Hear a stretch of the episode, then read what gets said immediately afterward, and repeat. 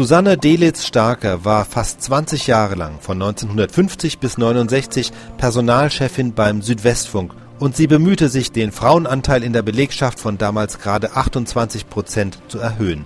Die meisten Frauen arbeiteten in der Verwaltung. Im Programm gab es nur wenige und die wurden damals, wie das Interview zeigt, vor allem im Frauenfunk beschäftigt. Sie sind ja nun unsere allerbeste Informationsquelle, Frau Dr. Delitz. Wie ist nun der Prozentsatz der arbeitenden Frauen im Südwestfunk im Vergleich zu den Männern und welche Positionen werden hauptsächlich von Frauen besetzt? Ich kann Ihnen nur die Zahl vom vorigen Geschäftsjahr nennen. Da war der Prozentsatz der Frauen im Vergleich zur Gesamtbelegschaft 28 Prozent. Das wird sich in diesem Geschäftsjahr nicht wesentlich geändert haben. Die Hauptgruppen, die die Frauen ausfüllen, sind in erster Linie natürlich das Büropersonal wie bei jedem anderen mhm. Betrieb. Aber wir haben auch in der Verwaltung Frauen in Posten, die auch in anderen Betrieben von Frauen besetzt sind, wie zum Beispiel Buchhalterinnen. Das ist also nichts Außergewöhnliches. Weshalb der Prozentsatz der Frauen bei uns so gering ist, liegt daran, dass in den beiden Hauptgruppen Technik und Sendung verhältnismäßig wenige Frauen sind. Aber auch da muss man sagen, gibt es doch eine ganze Anzahl. Zum Beispiel in der Technik die große Gruppe der Tontechnikerinnen und in der Sendung, selbstverständlich beim Frauenfunk. Aber auch andere Abteilungen haben Frauen als Sachbearbeiterinnen, denken wir noch an den Schul- und Jugendfunk. Und selbstverständlich auch im Orchester haben Frauen die gleichen Chancen wie Männer. Vom Hörspielensemble ist es ja ganz selbstverständlich, dass Frauenrollen durch Frauen besetzt werden müssen.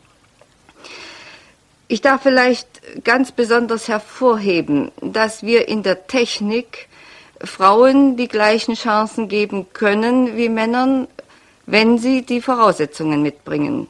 Und als Besonderheit darf ich vielleicht hier anführen, dass wir zum Beispiel einen Senderwacht, einen weiblichen Senderwacht haben, der einsam und allein auf einer Bergstation sitzt und dort seinen Mann stellt. Mhm. Es ist wirklich schon erstaunlich, aber es ist daraus doch abzuleiten, dass eben theoretisch den Frauen auch in der Technik alle Berufe offen stehen. Zum Beispiel hat auch eine Tontechnikerin sich so qualifiziert, dass sie heute den Posten eines Ingenieurs ausübt. Auch in der Werkstatt haben wir eine Frau. In der technischen Werkstatt? In der technischen mhm. Werkstatt, mhm. ja, sehr richtig, die in ihren Leistungen in keiner Weise den Männern nachsteht, im Gegenteil sogar sich qualifiziert hat. Wenn Sie nun also die Frage, die Ihnen ja zweifellos sehr oft vorgelegt werden wird, wie komme ich zum Rundfunk, beantworten sollten, was würden Sie da sagen? Ja, die Fragen kommen sehr viel, mündlich und schriftlich an uns heran. Und ich kann nur dann ganz allgemein sagen, Voraussetzung ist die Hauptsache und natürlich Eignung. Und was die Voraussetzungen betrifft, meist werden wir nach dem Werdegang gefragt. Da kann man auch kein allgemeines Rezept geben. Zum Beispiel die Sachbearbeiterstellen im Programm setzen in der Regel ein Studium voraus, philologischer Art, künstlerischer Art, zeitungswissenschaftlich und so weiter und so weiter. Es kann auch über die praktische Tätigkeit auf sozialem Gebiet oder in der Presse sein. Da gibt es also kein ausgesprochenes Berufsbild, sondern es kommt auf die Eignung an und natürlich auch ein bisschen mit aufs Glück. Dasselbe gilt grundsätzlich für alle anderen Berufe.